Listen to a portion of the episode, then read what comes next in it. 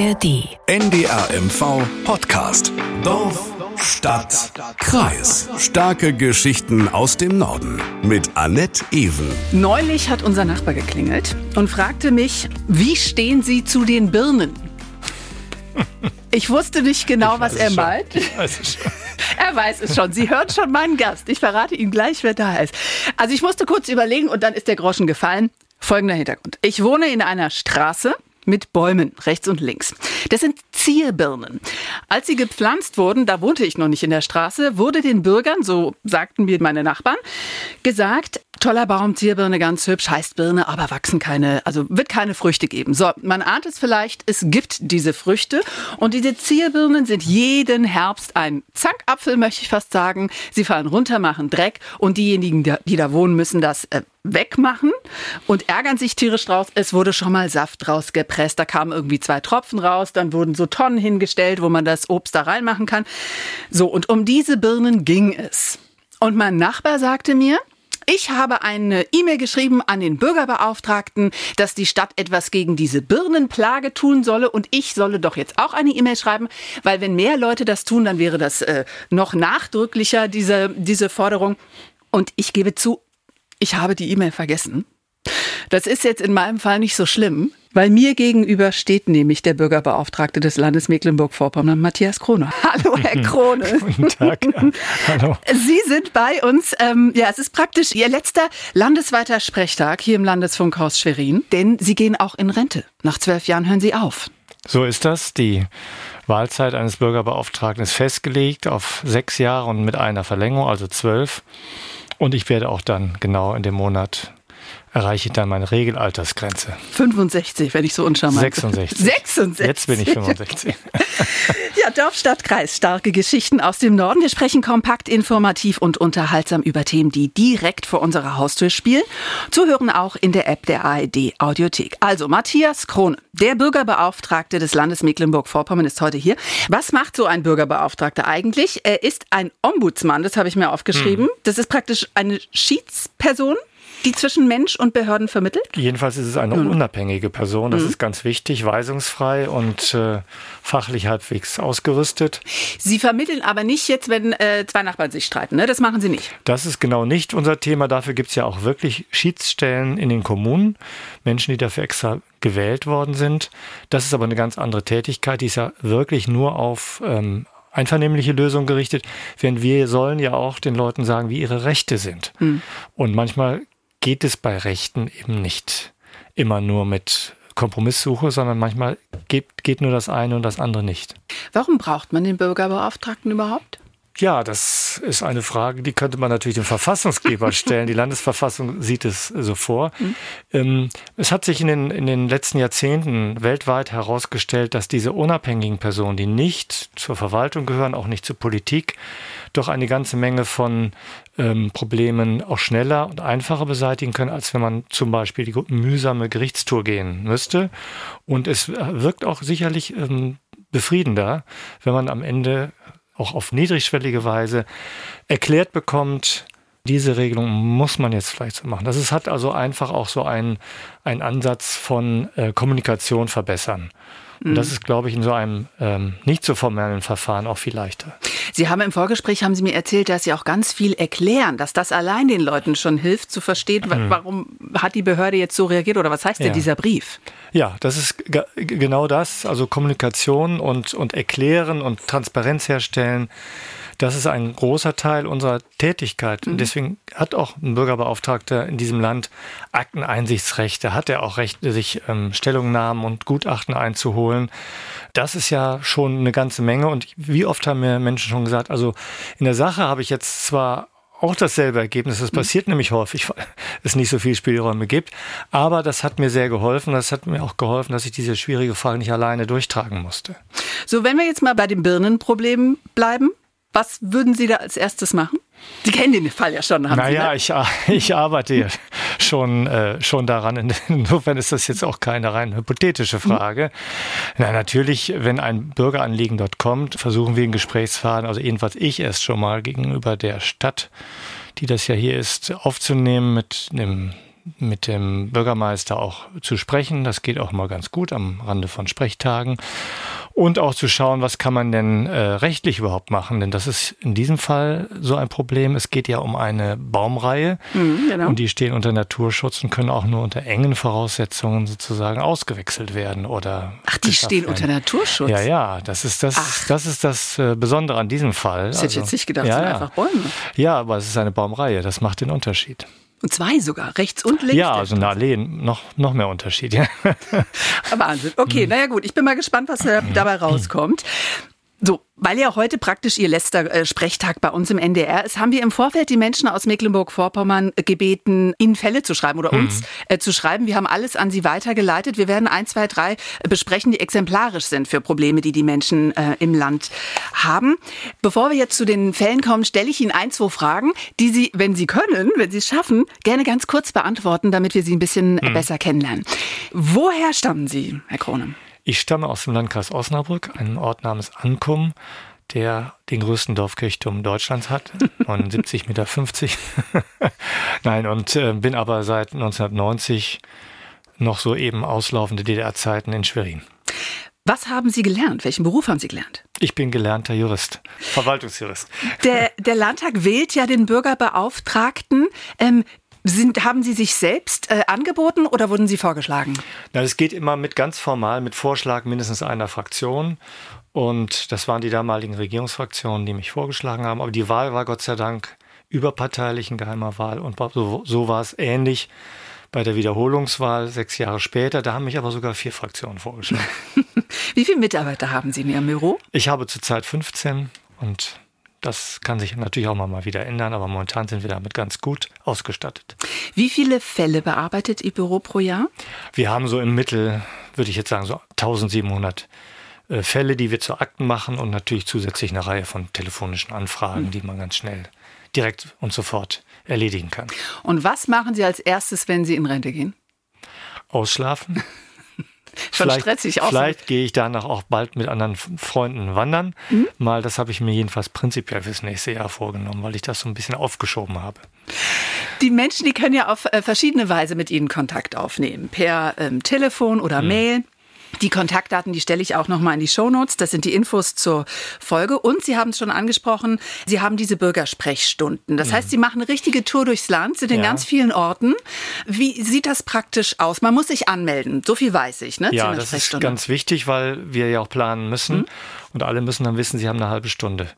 Und dann kommt man zu uns und dann ist noch ein Referent bei mir, damit ich nicht ähm, irgendwie dummes Zeug erzählen.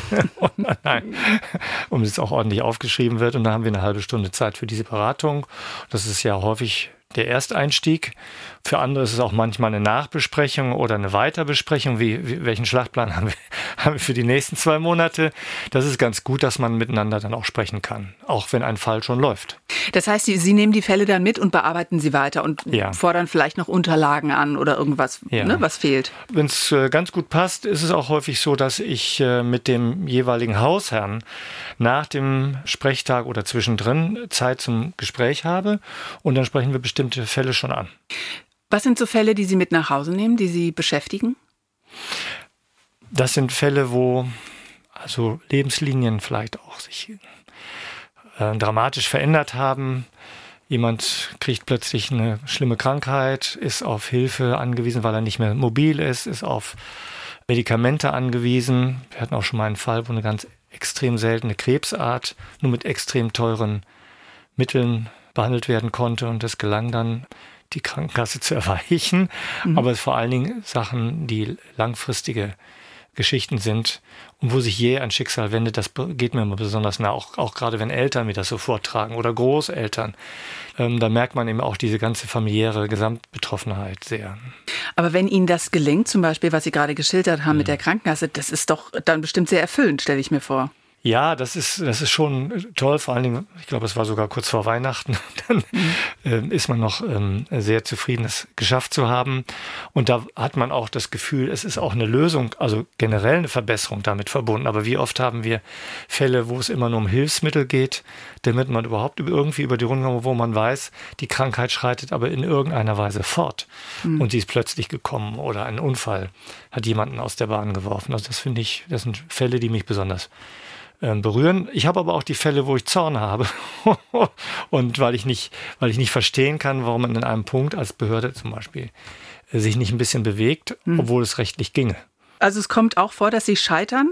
Oh ja, und also, zwar also, an Punkten, wo, wo, wir auch eine andere Auffassung haben. Mhm. Für mich ist das auch jedes Mal eine kleine Niederlage, wenn die jemandem sagen müssen, wir kommen im, im Verfahren mit der Verwaltung nicht weiter, die Fronten sind festgefahren, wir sehen aber eine gute Chance, wenn man das jetzt rechtlich klärt. Das ist es aber für mich kein Erfolg.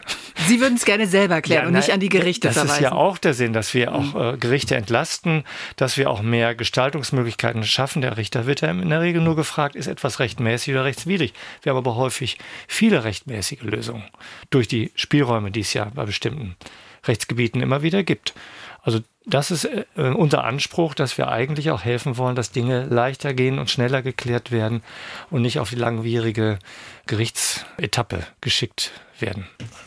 Sie haben ganz viel, das haben Sie mir vorhin im Vorgespräch ähm, auch nochmal gesagt, aus dem sozialen Bereich, äh, nenne ich es mal, ne? Ja. also Bürgergeld und so weiter. Das ist ein ganz großer Teil. Es geht viel um den Behindertengrad und da hat uns auch jemand geschrieben. Jetzt muss ich mal da haben wir das. Das ist Michael Wilde aus Bützow. Es geht um einen Behinderungsgrad und er, sein Problem ist, dass er verschiedene Behinderungsgrade hat. Ich formuliere das jetzt so, wie, wie mhm. ich es als Laie ja. verstehe. Ja. Und die werden nicht zusammengezogen. Also das mhm. wird nicht aufgerechnet. In so einem Fall, mhm. was machen Sie da? Also wir haben ungefähr 70 Fälle im Jahr, wo es immer um diese, diese Bescheide geht. Wir haben ja in Mecklenburg-Vorpommern jedes Jahr 50.000 solche Entscheidungen. Das sind also richtig große Zahlen, die da zusammenkommen. Mhm. Und das ist natürlich eine sehr hoch fachliche Wissenschaft. Äh, die Frage, wie berechnet sich das und wie wird das addiert? Kleinere, ähm, kleinere Behinderungsgrade werden auch gar nicht rein addiert. Man darf jetzt also nicht erwarten, wenn ich einmal da 60 habe und an einem anderen Krankheitsbild auch nochmal 60, dann habe ich in jedem Fall 100 GDB. GDB das ist gerade der, Behind der Behinderung. Mhm. Nein, das ist es nicht, äh, sondern ähm, das, wird, das wird in einem sehr komplizierten Verfahren zusammengezählt. Da gibt es ganze dicke Handbücher, die man dafür haben muss. Und wir haben eine Kollegin, die bei uns ist darauf spezialisiert. Die hat auch den Draht zu, zu den Versorgungsämtern, um auch Fragen zu klären. Und die berät auch, äh, wie die Leute das verstehen müssen. Auch da mhm. ist Kommunikation ganz wichtig, weil leider die Bescheide nicht viel hergeben.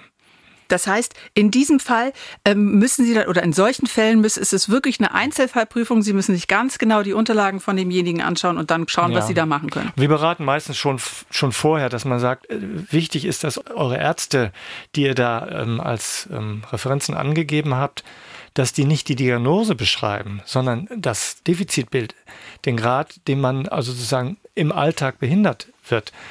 Und ähm, das ist ganz wichtig, dass man sagt, er kann derjenige, der Patient kann nur so und so weit gehen und nicht, mhm. er hat er hat äh, eine Gehbehinderung. Sprecht mit eurem Arzt darüber, dass er beschreibt, was ihr nicht könnt. Und geht vielleicht nochmal zu dem und dem Facharzt. Und dann sagen, erklären wir aber auch, wie die gesamte Rechtslage sich da zusammenfügt. Das ist, ähm, finde ich, sehr anspruchsvoll, hat auch sehr viel Praxiswissen nötig, mhm. aber ich glaube, das können wir bieten.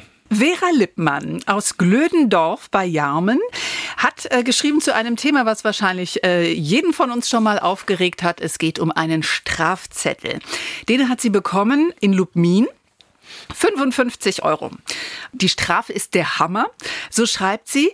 Sie haben das dann bezahlt, wenn ich das hier richtig, genau. Wir haben bezahlt und dann haben sie Widerspruch eingelegt. Mhm. Bis heute gab es keinerlei Reaktion darauf. Ja, also erstmal rate ich jedem, bevor es passiert, nur unter Vorbehalt zu zahlen, wenn man glaubt, dass man zu Unrecht erwischt worden ist. Mhm. Und das Zweite ist natürlich, stellen wir dann die Frage an die Ausgangsbehörde, also hier an die Amtsverwaltung und sagt, ähm, was wird denn da genau vorgeworfen? Ich glaube, viele wissen manchmal ja gar nicht, warum habe ich das jetzt eigentlich bekommen, weil das nicht immer aus, aus der Ausschilderung zu sehen ist. Dass wir einfach mal klären, ähm, was war da los? Und dann schauen wir mal nach, ob man hier ähm, das richtig einsortiert hat von der Verwaltung mhm. und ob es auch äh, die Möglichkeit gibt, weil es vielleicht eine Härte ist, zu sagen, wir machen es in diesem Fall nicht. Man muss natürlich wissen, der Bußgeldkatalog hat sich geändert, es ja. ist teurer geworden. Aber den gibt es ja, der den steht gibt ja es fest, ja. Ne? Es gibt aber auch ähm, auf der Ermessensseite die Möglichkeit für eine Behörde, weil eine bestimmte sachliche Härte damit verbunden wäre, weil man es vielleicht wirklich nicht gut sehen konnte, dann auch die Entscheidung zu überprüfen. So, das wird Familie Lippmann freuen, dass da äh, zumindest es nicht ganz aussichtslos sie ist. Soll uns, sie soll uns genau fragen. wir, wir nehmen den Fall gerne mit und versuchen das zu klären. Wir haben alles an, äh, an, an das Büro von Herrn Krone übrigens weitergeleitet, ne? Also die ganzen Anfragen, die über E-Mail gekommen sind. Marion Leibelt aus Greifswald hat uns auch geschrieben, ein Thema, womit der ein oder andere in Mecklenburg-Vorpommern schon mal zu tun hatte. Es geht um ein denkmalgeschütztes Haus, so wie ich das aus ihrer Mail lese, wohnt sie in solch einem. Und es geht um die Art und Weise der Arbeit von Verwaltungsangestellten, in ihrem Fall ähm, die untere Denkmalbehörde. Da ist sie nicht ganz zufrieden. Sie sagt, sie sitzt die Zeit aus und ist inaktiv. Was ja. machen Sie damit? Das ist für uns generell ja das normale Geschäft, dass viele Menschen kommen und sagen, wir kriegen keine Antwort oder es dauert zu lange. Also Verfahrensdauern sind für uns momentan ähm, ein täglich Brot. Mhm. Und es ist ja auch genau der Klassiker, wofür auch ähm, Bürgerbeauftragte da sind, ähm, die Kommunikationswege zu verbessern oder auch direkt anzufragen. Das wäre ja unser Weg. Wir fragen, woran liegt es denn, dass es jetzt nicht weitergeht? Und da ich jetzt das gesetzlich verbriefte Recht habe, innerhalb von einem Monat eine Antwort zu bekommen, ist das schon ähm, meistens ein bisschen schneller. Generell sollte es so sein, dass Verwaltungen darauf achten, innerhalb von einem Monat auch tatsächlich ähm, so eine Reaktion zu geben. Das ist nicht immer ganz einfach, gerade wenn irgendwo eine Bugwelle durch irgendwelche Probleme äh, mhm. entstanden ist aber man kann doch wenigstens dann schon mal einen kleinen Zwischenbescheid geben. Das können wir ganz gut hinkriegen in der Regel. Auch wir müssen manchmal mahnen äh, und kriegen auch nicht immer so ganz fristgerecht die Antwort, aber doch im Großen und Ganzen sind wir da, glaube ich, etwas stärker aufgestellt als ein einzelner Bürger. Inwiefern haben sich die Anfragen verändert in den letzten zwölf Jahren? Also ähm, wir haben insgesamt in den sozialen Themen stabile äh, Marktanteil, um das so zu sagen. Ja. Immer etwas mehr als die Hälfte sind aus dem sozialrechtlichen Bereichen. Aber wir haben interne Verschiebungen. Wir haben auch Schwankungen manchmal in einem Jahr, wenn Sie, wenn, wenn Sie was Neues in der Schule haben, dann sind mhm. plötzlich mehr Schulfälle. Jetzt die ganzen Fragen, die im Zusammenhang mit den äh, zum Beispiel Energiekosten standen, haben uns natürlich im, im Jahr 2023 sehr stark beschäftigt. Und so haben sie immer Wellenbewegungen, aber wir können so sagen, im Großen und Ganzen, ähm, die großen Blöcke haben sich nicht so verschoben. Wir haben weniger Fragen des früher Arbeitslosengeldes 2 äh, und heute Bürgergeld, ähm, weil auch wahrscheinlich weniger Menschen oder mit Sicherheit weniger Menschen betroffen sind als vor zehn Jahren. Corona, da haben sich die Anfragen doch verändert. Es waren mehr, ne, während Corona, oder? Ja, es waren, äh, erstens waren es mehr und mhm. zweitens waren sie eben natürlich ganz stark auf all, all die Fragen konzentriert, äh, die sich mit Corona ähm, die sich um Corona sozusagen drehen. Das ging von der Impfung los, wo man mhm. nicht schnell genug rankommen konnte. Nachher war es darum, ging es darum, dass man nicht geimpft werden wollte und sich gedrängt fühlte. Oder die Maskenfrage oder die, die Frage der Freizügigkeit, der Bewegungsfreiheit. Das war schon ein, ähm, ein schwieriger Punkt, vor allen Dingen die Einreiseprobleme für für Leute aus anderen Bundesländern. Ich erinnere mich, ja, das mhm. war für, für, für keinen, glaube ich, eine, eine mhm. einfache Zeit. Wir haben nicht nur Mails bekommen mit Fällen, wir haben auch Dankesmails bekommen, Herr Krone. Das freut mich besonders. Ja, und zwar von äh, Bianca Panke. Die schreibt, es äh, war sehr unkompliziert. Sie haben sie auf dem Laufenden gehalten und nachfragend unterstützt. Und dann schreibt Katharina Dreves aus Bröbberow mhm. bei Schwan. Kennen Sie die? Weil Sie haben ja. schon reagiert. Ja, ja. ja, also sie sagt auch herzlichen Dank, wünscht Ihnen alles Gute und hat sich bei Ihnen äh, ja sehr gut aufgehoben gefühlt. Ja, sie ist Leiterin einer freien Schule und genau. die freien Schulgründer sind in den Jahren immer mal wieder auch bei uns zu Gast gewesen, sozusagen. Wie oft kriegen Sie denn Dankeskarten oder Pralinen oder Blumen oder so? Ich kann mir vorstellen, das kommt schon mal vor in Ihrem Büro. Also jetzt in den Tagen vor Weihnachten ist äh, auffallend häufig, dass man da nochmal so mit, mit Weihnachtsbriefen Dankesbezeugung kommt, dass wir auch helfen konnten. Und manchmal auch in einer Weise, wo wir gedacht haben, das war ja vielleicht gar nicht so erfolgreich, aber dann kommen eben die, die sagen, ihr habt mich nicht allein gelassen in dieser Zeit, so konnte ich es auch besser akzeptieren. Und es ist für die Leute ja vielleicht mehr, also hat eine größere Bedeutung als für sie dann, ne, die Lösung. Also wenn das ein kleiner Schritt ist für, ja, für ja, sie nur. Ja, also ich meine, ich, ich äh, versetze mich schon in die Lage der Betroffenen und merke ja auch, dass eine Frage, die ähm, äh, sozusagen objektiv vielleicht nicht die größte Problematik der Menschheitsgeschichte ist, aber dass sie das, die einzelne Existenz dann doch sehr betrifft. Und mhm. dann ist das für mich auch wichtig. Im Februar ist ja Schluss, zumindest für Sie. Ihr ja. Büro bleibt ja weiter bestehen. Ja, ne? hat ja Verfassungsrang. Genau, so. Und auch dazu haben wir eine mhm. E-Mail bekommen. Es ist praktisch eine Bewerbung von Kerstin Hase aus Rostock. Sie würde gerne ihre Nachfolge antreten, schreibt sie. Sie habe da jetzt aber keine Stellenanzeige gefunden. Und ähm, da habe ich mich gefragt, also wie funktioniert das denn? Steht Ihre Nachfolge schon fest? Wir wissen, der Landtag schlägt vor, aber haben Sie da irgendwie eine Handhabe? Also ich habe überhaupt selbst gar keine Hand das heißt, Sie konnten jetzt nicht in Nachfolger äh, ausbilden praktisch? Nein, äh, so einen gleiten Übergang, das hätte ich auch ganz gut gefunden, mhm. dass man so einen Monat oder zwei vielleicht zusammen äh, eine Wegstrecke da hinlegt, aber äh, das ist auch äh, nicht erforderlich. Wir haben äh, ja eine gut ausgebildete, ausgestattete und erfahrene Dienststelle mit, mit auch meinem, meinem sehr versierten stellvertretenden Bürgerbeauftragten und da mache ich mir jetzt eigentlich keine Sorge. Das ist eine politische, ein politisches Wahlamt. Ähm, da kann man sich ja auch schlecht drauf bewerben. Aber wenn man eine Fraktion fände, die sagt, ja, wir schlagen dich mal vor, kann man das ja mal probieren. Aber solche Dinge werden ja auch lange überlegt und momentan wird offensichtlich noch überlegt. Ich gehe davon aus, dass aber bald eine Neuwahl im Landtag geschehen wird. Das heißt, das Ziel ist, dass es schon nahtlos geht, ne? Also ich würde es sehr begrüßen. Mhm. Das ist, äh, glaube ich, für alle Beteiligten das Beste, ja. Letzte Frage an Sie, Herr Krone. Wie viel Bürgerbeauftragte äh, steckt im privaten Matthias Krone? Also müssen Sie, ich weiß, Sie haben drei Kinder, glaube ich, ne? Ja. Äh, müssen Sie da auch immer vermitteln oder im Freundeskreis, im Bekanntenkreis?